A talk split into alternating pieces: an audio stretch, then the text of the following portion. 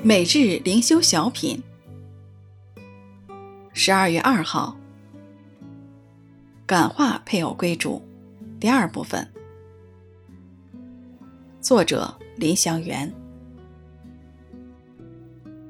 你们做妻子的要顺服自己的丈夫。彼得前书三章一节。让不信主的配偶看见我们敬畏的心和贞洁的品行。这敬畏的心不等于去教会奉献或者参加 BSF，乃是妻子要顺服丈夫。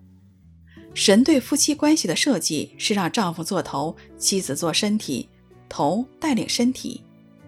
今天很多姐妹不服，说这是保罗时代的社会风气。现在男女平等，妇女能顶半边天。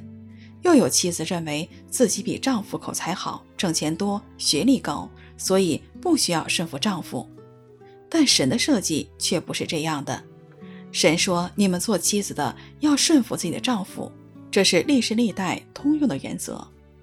这顺服不是像奴隶对主人，要我活就活，要我死就死；也不是像洗碗机那样机械的服从。意见不一时。”夫妻可以平心静气地交流意见。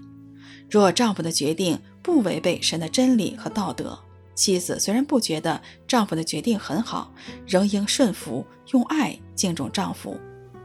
当妻子凭信心用爱与敬重来处理分歧，知道这顺服是做给主看的，主就动工。